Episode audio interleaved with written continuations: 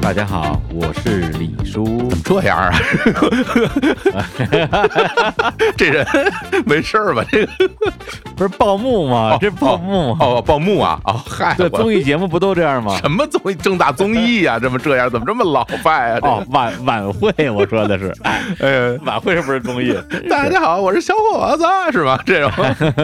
哎，大家好，大家好，嗯， 啊？我想死你们了！想死你们了，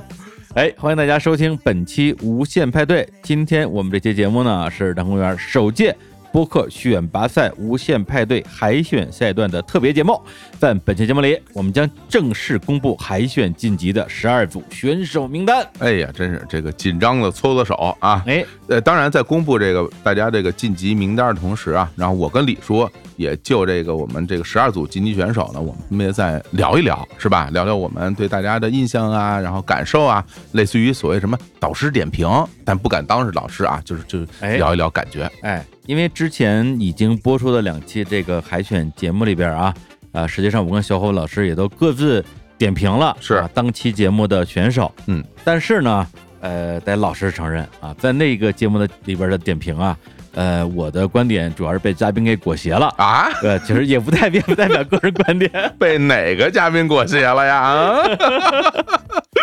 那我不得顺着他说吗？哎、不要开玩笑啊，嗯就是在之前的点评里边儿，因为呃，我们也是为了让这个节目变得更刺激、更刺激啊，啊！然后对更有卖点，嗯然后也会在点评的环节呢，呃，就是表达一些比较刺激的观点。哎呵，哎呀， 然后，哎，然后今天的这个相当于是公布了晋级选手之后的点评啊，我们也会更加的全面啊，更加的温和 啊，更加更加的温和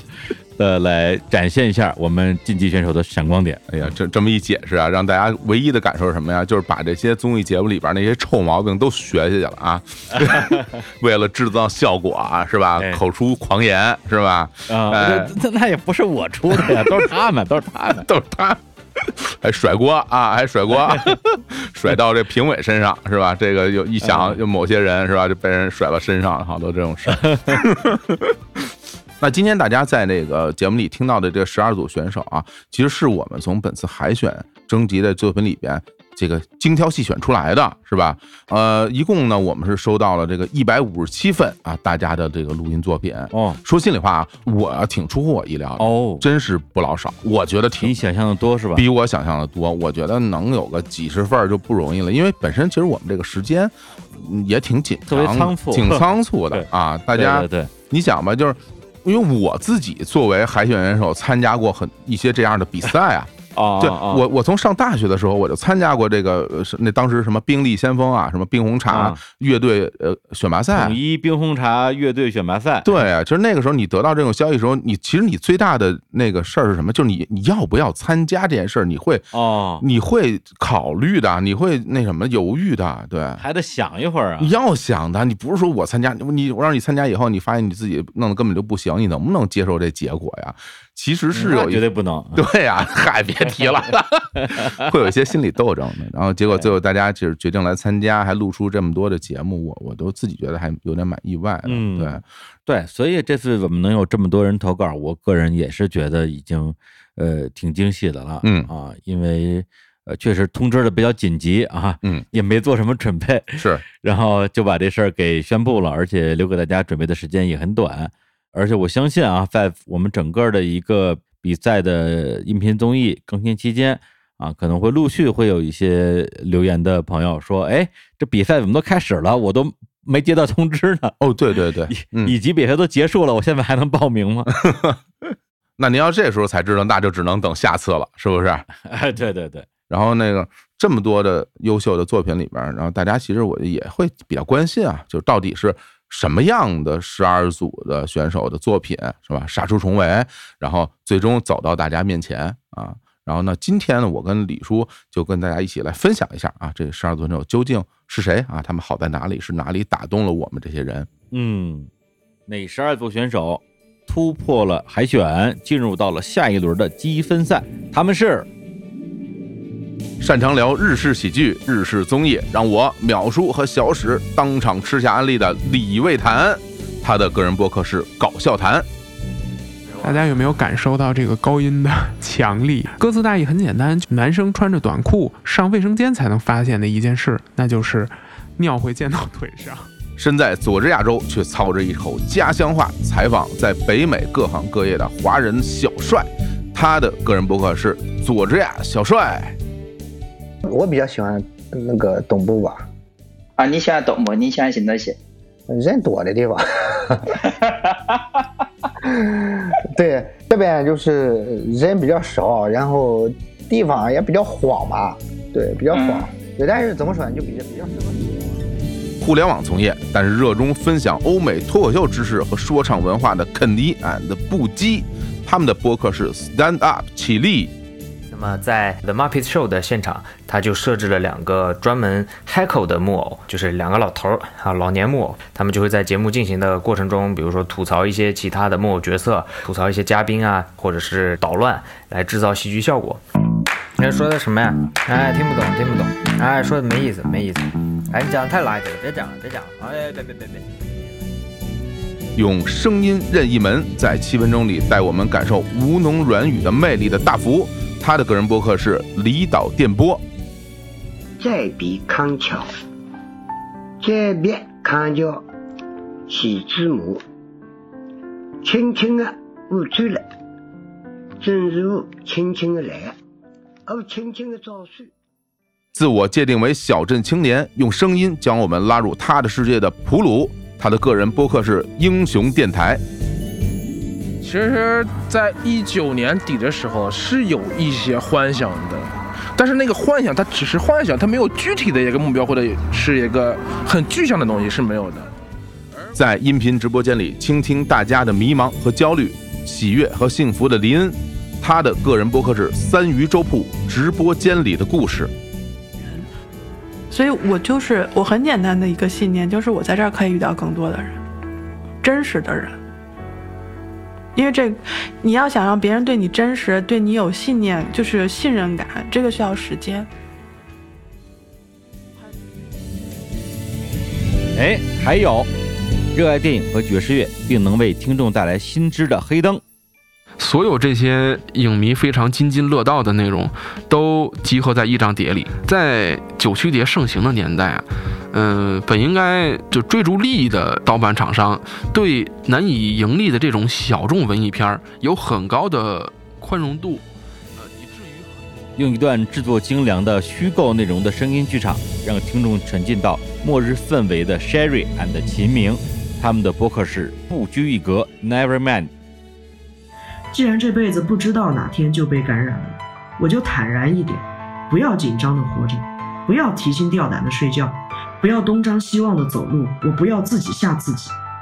每一天我都做好准备。阳光照在我身上的时候，也是死亡笼罩着我的时候。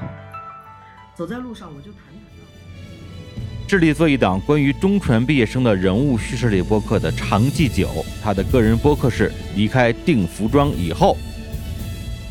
当时像我的家人，就是可能有一些不好的评价的话，就觉得，诶，你你怎么会去当警察？你这种，嗯，就是他，因为就是他们觉得，诶，你这种就是整个气质啊，或者怎么都跟警察不相关。我当时。三位火象星座的女生聚在一起，分享生活大小事的火象三傻妙妙屋，他们的播客就叫火象三傻妙妙屋。你是陆一平是吧？一平是你吗？哎，白玫瑰来了，这么华丽，跟平时你完全不一样，我差点都认不出来。胡说，明明一下就认出来了。处于隐居状态，声音甜美，以童真的视角分享他眼中的世界的小比。那是在我刚住进来一个月，一个春末夏初的夜晚，就有这么一只超大的蟋蟀跑进屋里，但我当时不不认识，我不知道它是蟋蟀，我只知道一只非常狂妄的肌肉猛男就到处乱窜，又飞。有着丰富的播客录制和制作经验，敬畏经典、广纳观点的奇宇，他们的播客是正在发生。后我就问他，我说您知道原来那个西单有一清风包子吗？嗯他说那我哪知道，你得找那有岁数的老北京。我就嗯看他一眼，那胡子都白了，嗯他让我找老北京。 对，那他就找我吧。 我曾经跟那儿掀翻过一碗馄饨。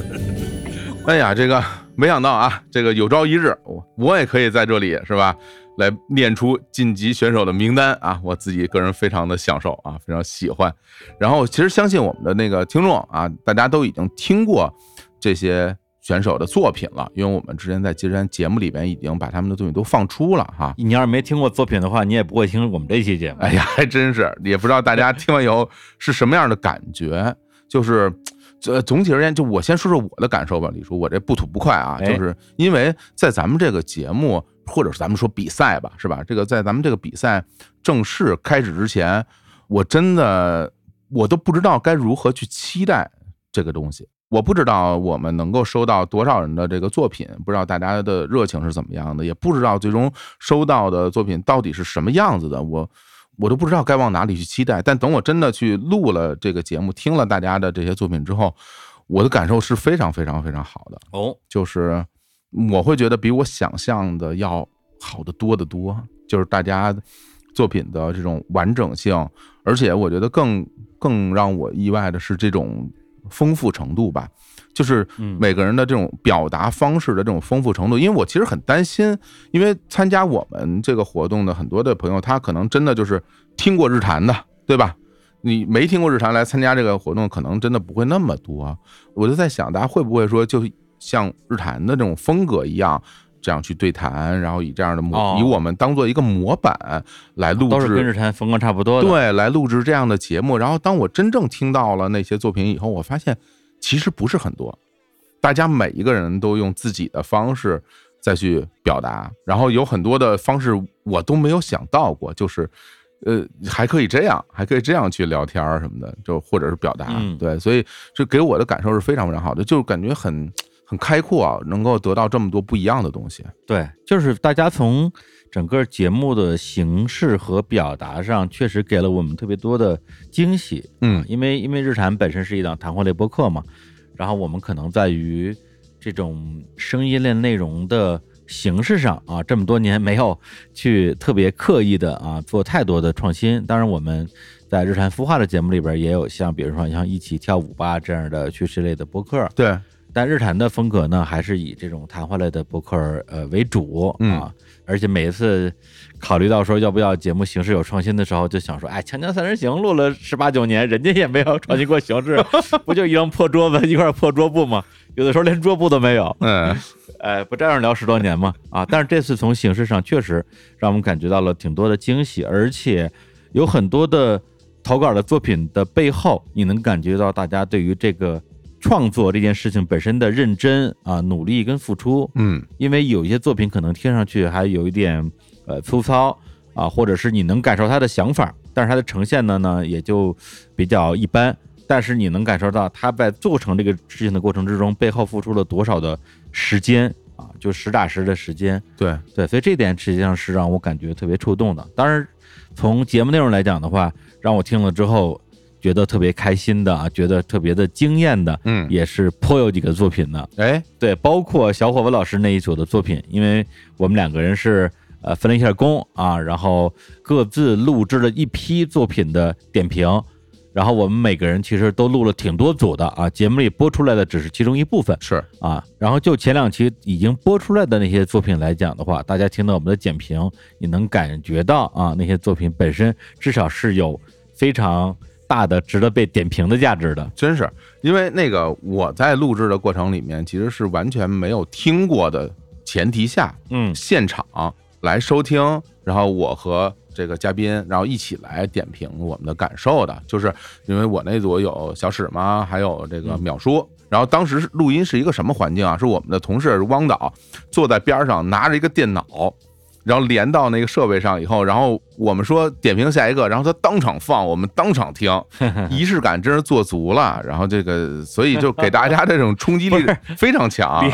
连播放键都不愿意自己放，不是要有一个专门的导播老师他他给你放，他不让我播，我说我不需要你在我这儿给我播。他说啊不，他说不不不，他说这个东西就要做足形式感啊，就看都不让你看，对，连看都不让 我看，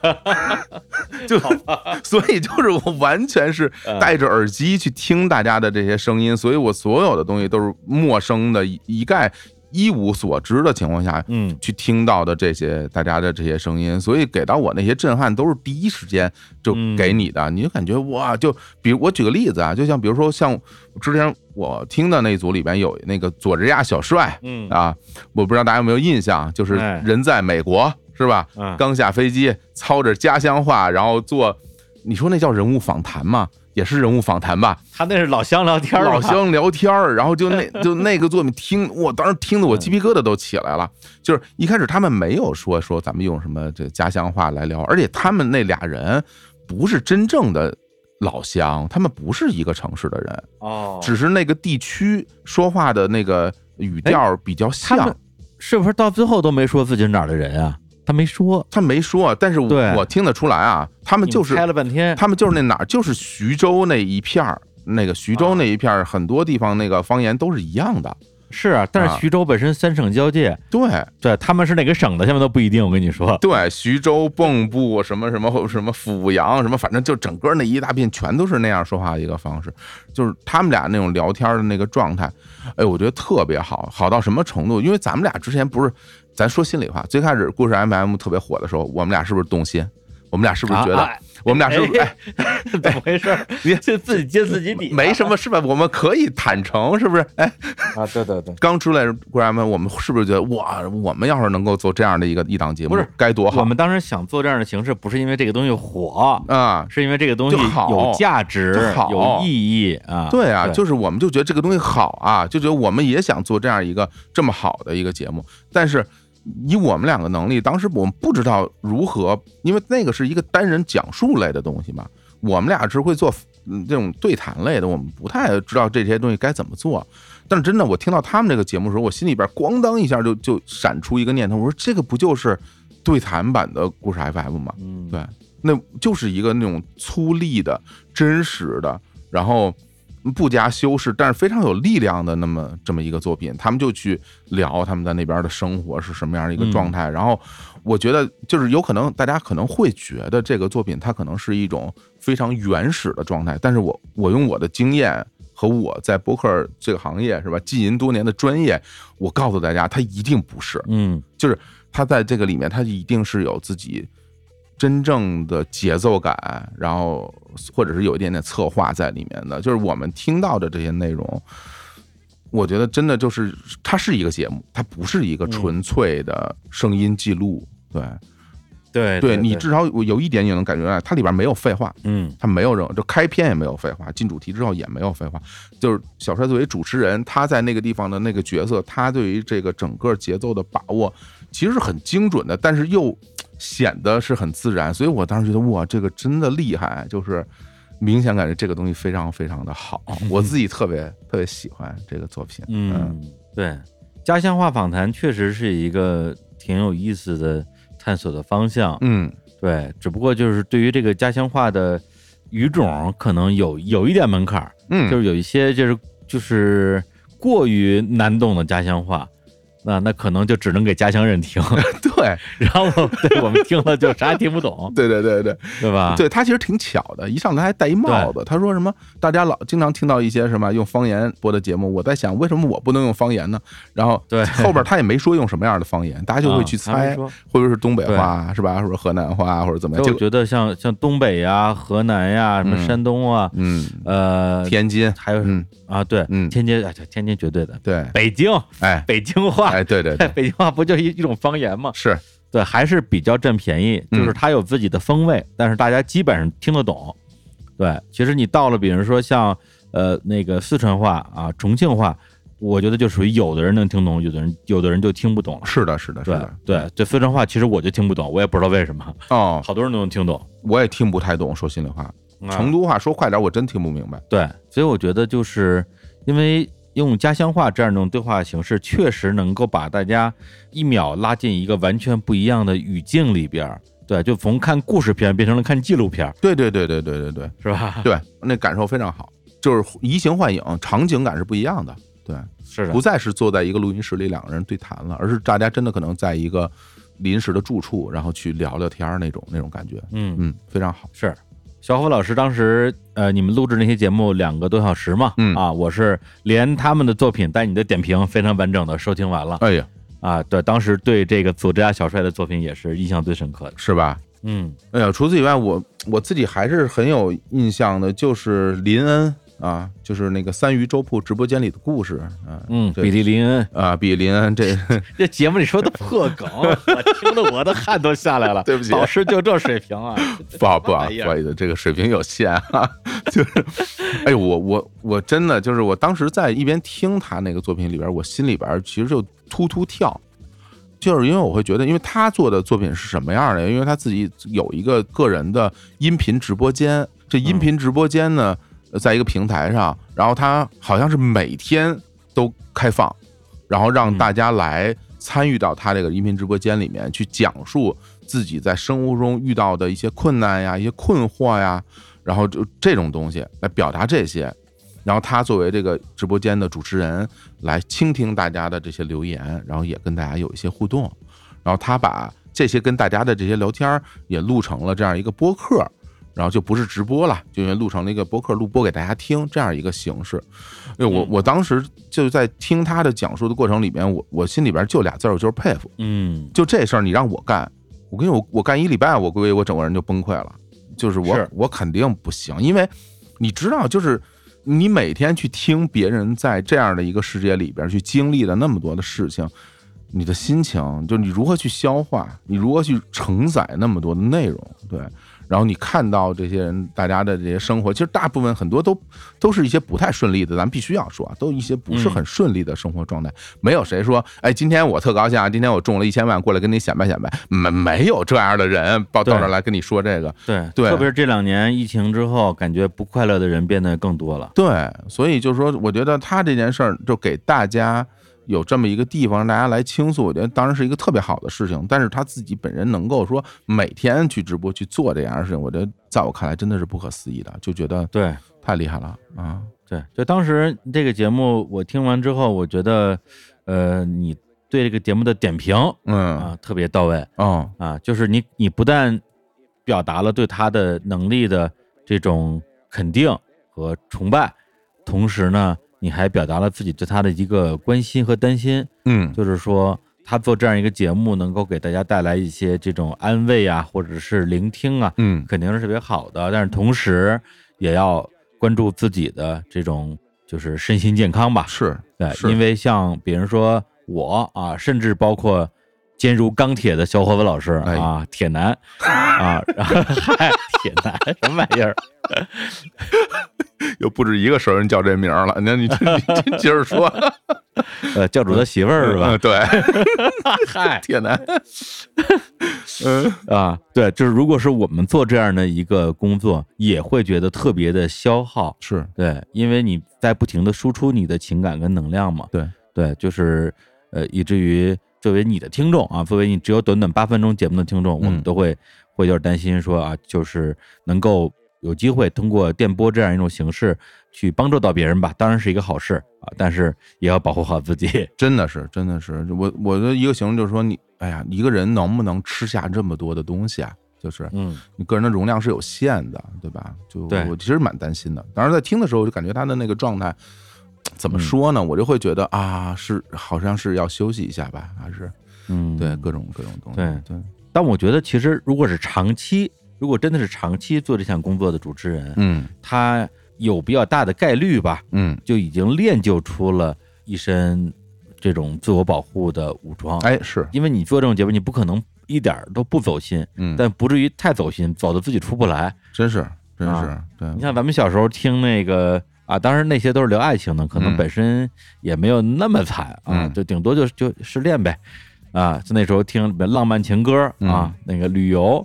还有这个零点约话，武周彤老师，嗯，因为他们最后选出来的留言都是一些比较浪漫的留言，嗯但我想他们可能应该也看过一些。看了之后让人心里挺堵的留言，一定他们应该有自己的方法去消化它吧，一定一定一定，嗯，对，而且我在我那期节目里边也提到，就是说我们小时候听的传统电台有两个方向。一个方向呢，就是偏谈话类的方向，比如我们听什么八八七啊、黑 T FM 啊、交通广播呀、对，哎飞鱼秀啊，对吧？飞鱼秀可是影响了中国，就至少北方很多很多的这种播客的这个就是从业者吧，每天因为都我们听我，我每天都都是听飞鱼秀长大的嘛。匪鱼秀，哎，对。然后另外一个就是刚才我们提到的这些啊深夜的情感电台，嗯啊，其实也是我们小时候非常喜欢听的一种节目的方向，嗯。然后那么这次的投稿里边其实也有不止一个节目是在这个方向上的啊，某种意义上也是传统电台对我们这一代小听众的影响的另外一个分支的发展的可能性是。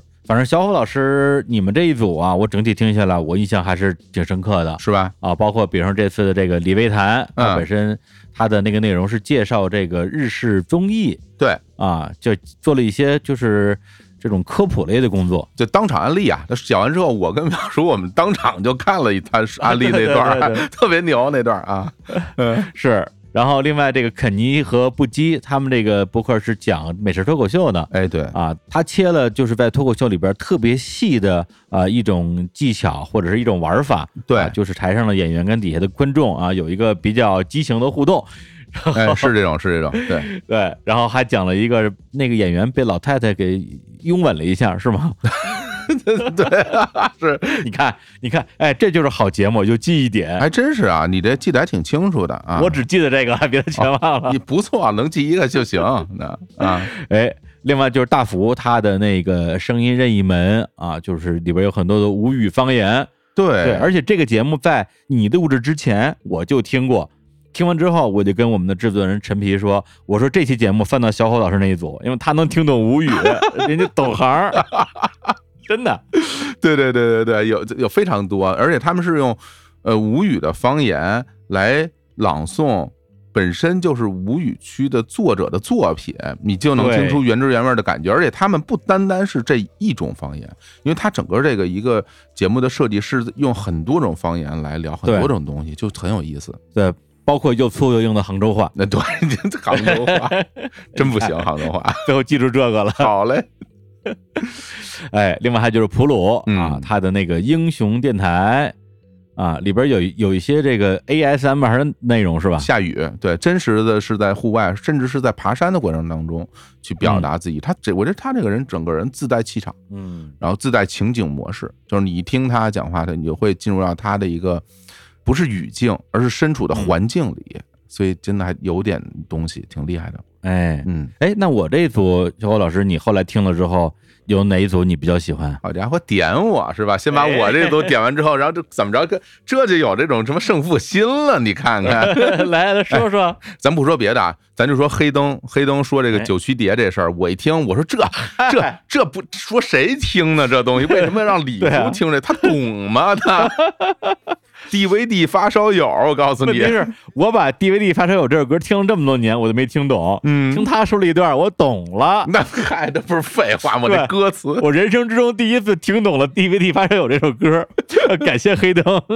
真的，我觉得这个知识真的是过时而无用的知识、啊，我是无用的知完全识。没有任何用处。而且最让人震惊的是，他最后说一句：“说现在其实还能买到 DVD，嗯我现在还在买。”我说啊，这玩意儿还没被淘汰 呢。我我也不知道，我挺震惊的，我也不知道现在是什么样的厂商还在坚持做这种违法乱纪的事情。 而且也没有人买，也没有暴利了。对对对，哎呦，真的，我变成听慈善事业了。我听他这个节目，我一下让我回到了二十年前，那时候去嗯看那个有一个特别著名的杂志叫《DVD 导刊》，它上面会记录啊，就是推荐大家去哪儿去买谁刚出的什么样的新的碟的那样的一种方式来向大家推广啊，这个 DVD 所谓的这个影迷文化嘛，对，哎所以其实让我感触非常好，就觉得自就因为肯定有一波人，大家是经历过这个时代的，嗯然后到现在时至今日，这些人其实年纪都不小了。我就对算这里边很小的人，因为因为我当时接触的时候，我刚我十八岁嘛，那一定有很多比我年纪更大的师长们，他们也经历这个时代。他哎们还有钱，买的还多。对，但是时至今日，这些人其实已经已经沉到水面以下了，他不再嗯是这个世界上主流发声的这个人群。对，然后能够让这些人听到自己过去这些故事，我相信大家就也会觉得挺开心的。还有人在说这些东西， 他们听到这段时候，心里的台词一定是啊，我死去的记忆又在攻击 我，对对对 对对，花了好多 钱，下面全没用了。是，然后这个，当然你这里边我印象最深的肯定是小比啊，这个没什么好说的啊，这个小比，啊怎哎么说我真是个大笨蛋，你说这个这，你说。说什么那么多虫虫，好多的虫虫。我跟你说真的，我太恶心了，你模仿的啊太恶心啊！了。我哦哦嗨，我不能模仿啊，我喜欢不能模 仿。哎呀，我相信这个你可以模仿，但你不要模仿那么恶心。李叔一定是特别特别喜欢的。啊我当时一听一开头我就感觉这这绝对李叔就直接就就倒下了，是吧？啊倒击中下了了啊，我捂着胸口倒下了，是不是？嗯嗯啊，因为不是是这样，咱们咱们好好说，好好说。嗯，你说对，就是昨天晚上我跟小火老师我们俩简单沟通了一下。对对，他说小比是一个非常聪明的嗯内容创作者。是啊，就是你所有想到的东西，他全都给到你了。嗯，对，无论是他声音上的这种呃天然的优势，还有他的内容企划啊，他整个的视角啊，他的结构设计，呃，就在我看来，我觉得确实是非常的理想的。非常厉害，就是因为它是这种讲述型的嘛，去讲述嗯自己的一一个生活切片，其实是可以你这么去理解。嗯，像这样的节目，而且是单人讲述，它最难的东西是什么？我觉得最难的东西是开场的头两句话，你该说什么？嗯，对你该怎么就开启你要表达的这么一个开头？对，你可以用很多种方式，比如说啊，我是谁谁谁，我现在在哪儿哪儿，然后我我跟大家说说我现在生活是怎么样的，这可能是一个最普通的一个开头的开法。对嗯你也可以用其他的一些巧思，是吧？但是我觉得他这个开头，第一句话就就一下就把你拉到那个情境里面，对，嗯，就我觉得这个设计真的是特别的巧，而且感觉不是那种说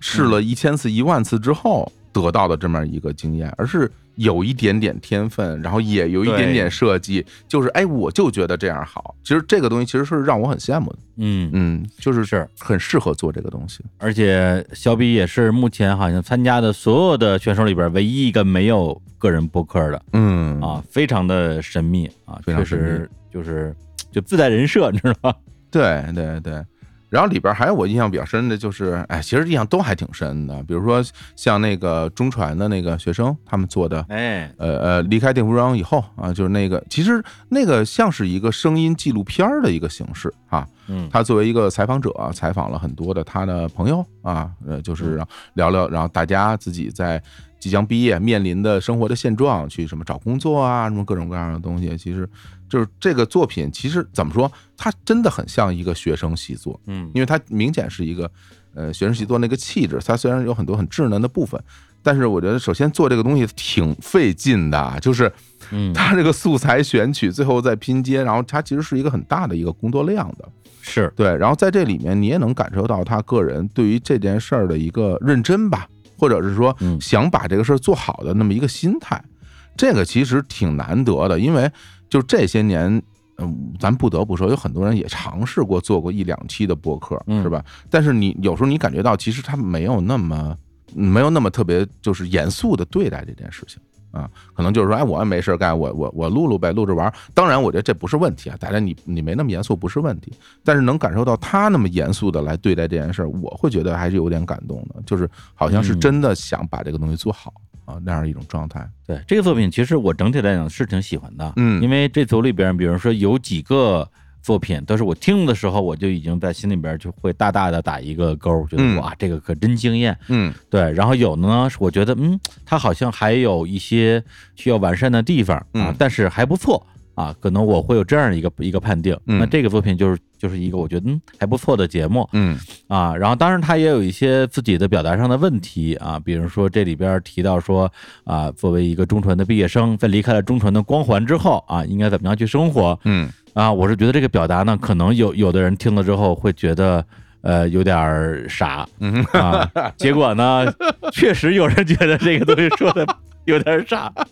对，哎是谁咱们都想得到 啊啊，因为我们那期节目啊，就是我们那期节目录了五个小时，目前还在剪辑中，嗯啊，所以小虎老师还没有来及听，对对对啊，但是我可以我可以跟你小两句，小史老师怎么点评哎，的说。说我听听吧， 哎，对，这中传的光环啊，中传有什么光环啊？中传从来就没什么光环。 你不要老是把中传的光环挂在自己的嘴边，对，感觉这是你人生的最巅峰的一刻。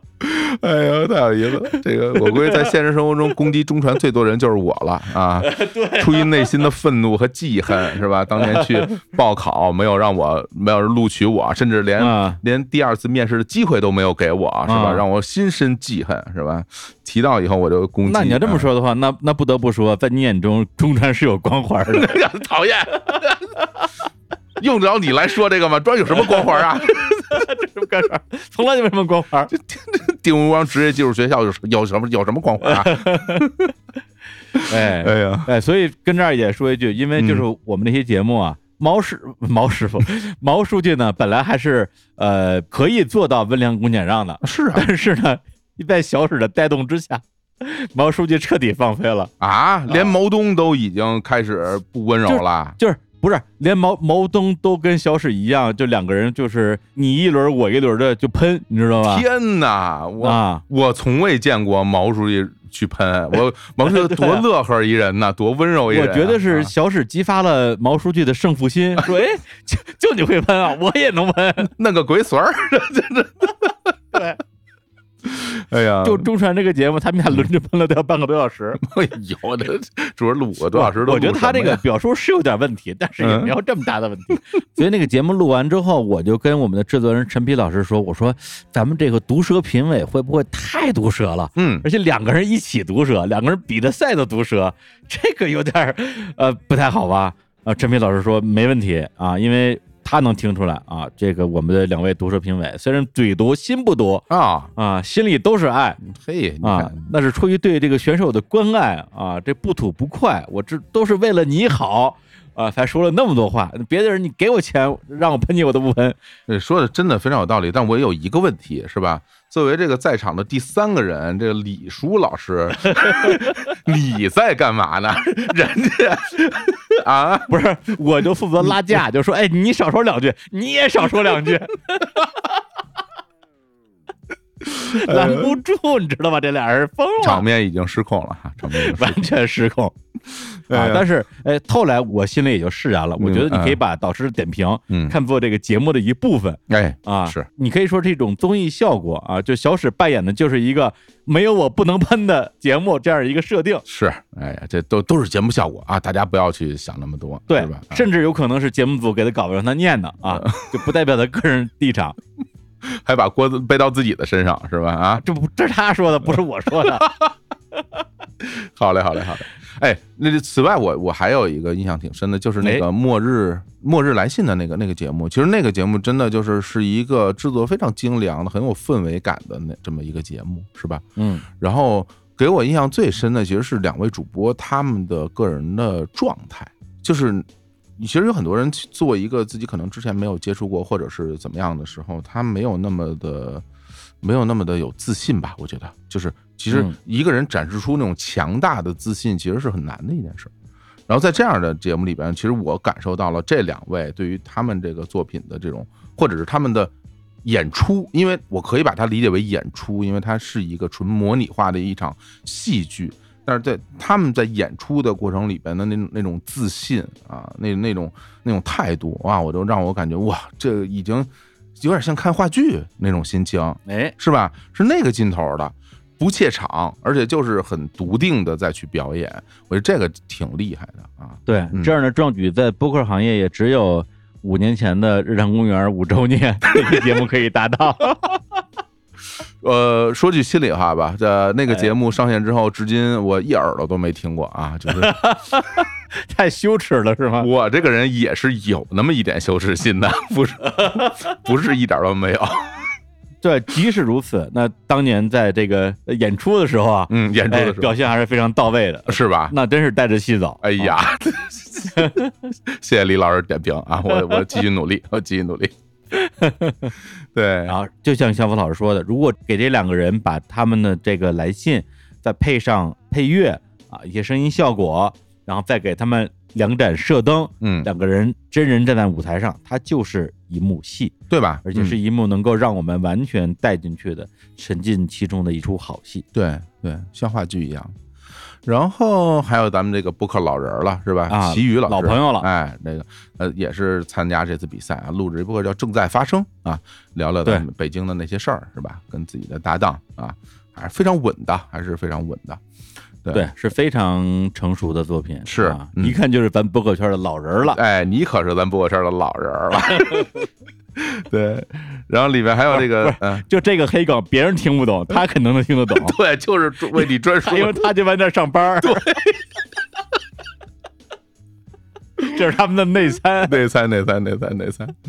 哎呀，是否啊？好，那个，呃，还有还有那个火象三傻妙妙屋这个名头，就别说别的，就这名字我印象特别深。 哎，这名字起的真好，是吧？对啊嗯火象三傻妙妙屋是吧？播客就叫火象三傻妙妙屋 啊，哎，聚在一起分享生活的火象三傻妙妙屋啊，对，但他们的博客的内容到底是什么呢？它是一个火象三傻妙妙屋，内容是什么？我一句都没记住。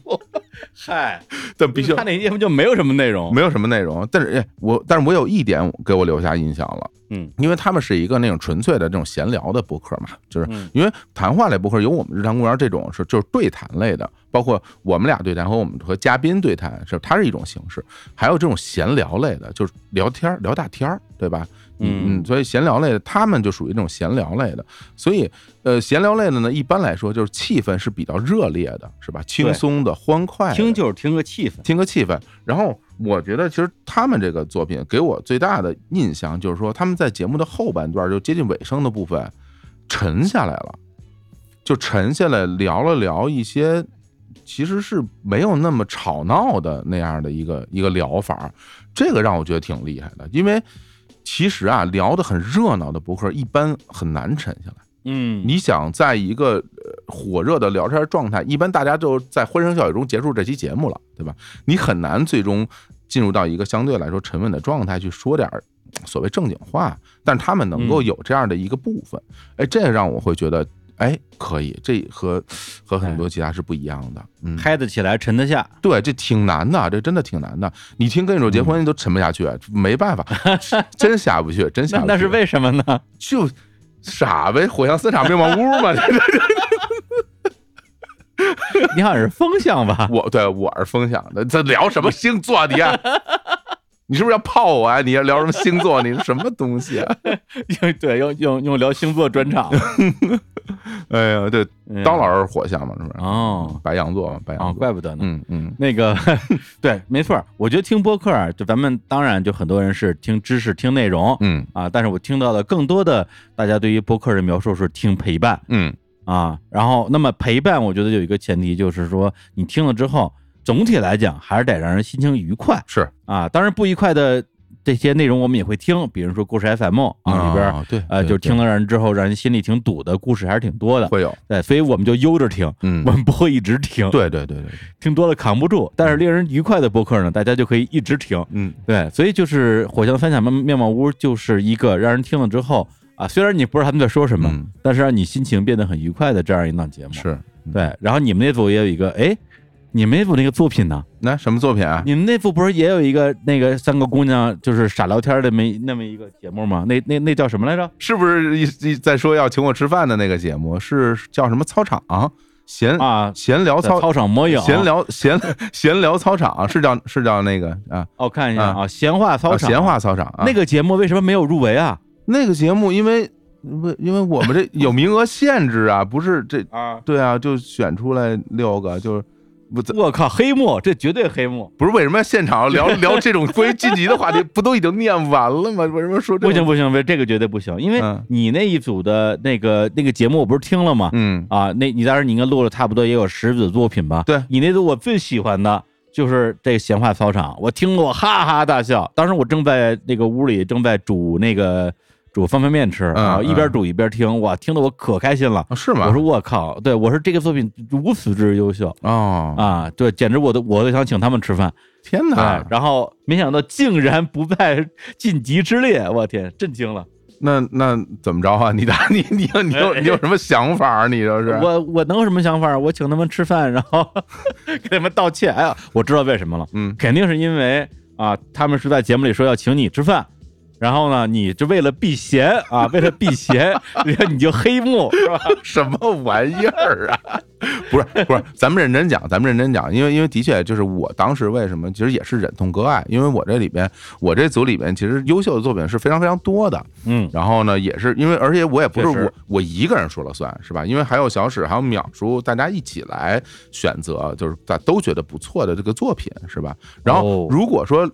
李叔，你觉得啊，这个哎咱们这个闲话操场这节目很好，我觉得你，嗯你作为主办方，你作为李老师，你就把他们复活了，不就完了吗？这不是咱们没有设置这个这个海选入复活的赛制啊，没有，现在说有不就有吗？你你现设置一个，这不是这已经不是黑幕了， 这个这白幕了，这这现场改规则呀，没有，就是我们就是大家这个明目张胆，不是就是光明正大嘛，对吧？然后嗯因为我当时是名额限制，我只能选六个。啊那如果你让我也是嗯选七个，我肯定会选他们啊，对，这没有什么问题。你要觉得行，那咱们现场就 OK，就让他们也晋级，对吧？好不哎那好？现在由我来正式宣布 啊，第一届由日常公园推出的无限派对扑克选拔赛的海选环节，增加一名晋级选手，神话操场。好，也真特别高 兴。万一我真的混进了播客圈，那我一定要找小伙子老师约 个酒局。 我就感觉喝酒吧就会有一种冲，非常喜欢哈。我靠，对那个太喜欢了，就是请吃饭那段我就已经乐得不行了。后来又说什么我要去练习签名什么的，我当时都疯了。我说这个太有意思了，而且他们四个人之间的这种配合的默契啊，话不落地，然后一个人丢一句，另外一个人接，我那种感觉就让人就就让我的耳花缭乱，你知道吗？我啊是嗯吗？对，而且一般来讲，你听一个节目啊，就三个女孩儿一起说话啊，声音呢音色差别没有那么大，听一会儿就已经晕了，就根本不知道谁是谁。 嗯何况他们四个人，一般情况之下，我就不太会听。啊，四个陌生女孩儿一起聊天的节目是啊，因为你搞不清是哪句话是谁说的。嗯但是这个节目虽然啊短短几分钟，但是听到后半段的时候，我觉得谁是谁已经不重要了。嗯，我听的就是一感 觉，就是一气氛。搞对嘞哎我觉得当四个人是一个人，自己跟自己聊天呢。对但是我听了就是特别开心。太好了，那接着击中李叔了是吧？然后那个、啊那太好回听头了回头就让李叔请吃饭呗，李叔请。哎，不对啊，都晋级了，得让他们请我吃饭。哎，不，不能请吃饭，这真成黑幕了。 这个好嘞，好嘞，那那我挺高兴的，我挺高兴。那个，那我们就增加一名啊，这个我哎们一共十三组晋级的选手，再增加这个闲话操场。哎啊，来一起参加下一轮的积分赛。那我也特别期待啊，就是鲜花草场在未来比赛之中的这个优秀表现啊，给我整点更混的。好嘞，行，那那个聊到这儿，其实我们已经把我们晋级的这个十三组选手全都聊完了哈。然后现在经过我这个再一复盘啊，我现在更觉得，哎，真挺好的。就是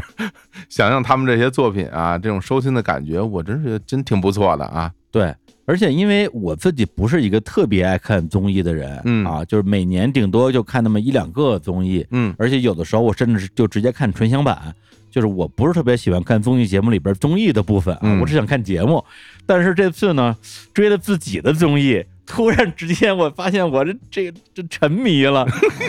对，啊就就。对，就特别看到这些这些选手未来的这个精彩表现啊，以及他们的台前幕后啊，嗯幕后花絮啊，啊，选手撕逼啊，哎呀，觉得一样都不能少。 我我告诉你，你危险了，你你现在哎怎么回事？